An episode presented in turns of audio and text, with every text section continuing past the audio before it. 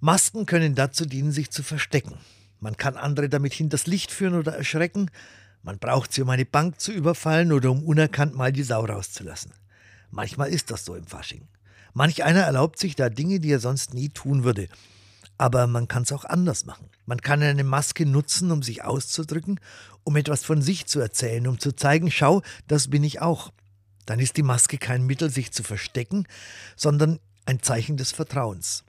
Du darfst mich auch so sehen, so hässlich, anstrengend oder unglücklich. Und wenn ich das einem anderen zutraue, dann kann ich es auch wagen, mich selber im Spiegel anzuschauen und anzuerkennen, dass ich das ja auch bin. Dann kann ich vielleicht auch was ändern. Ich bin manchmal froh, dass Gott meine Gesichter kennt, dass er mich trotzdem liebt und mir gerade deswegen die Möglichkeit gibt, mich zu ändern. Denn dauernd mit einer bösen Maske rumlaufen, das will ich nicht und das ist ehrlich gesagt auch viel zu anstrengend. Denn Lachen ist viel leichter als böse sein. Versuchen Sie es ruhig.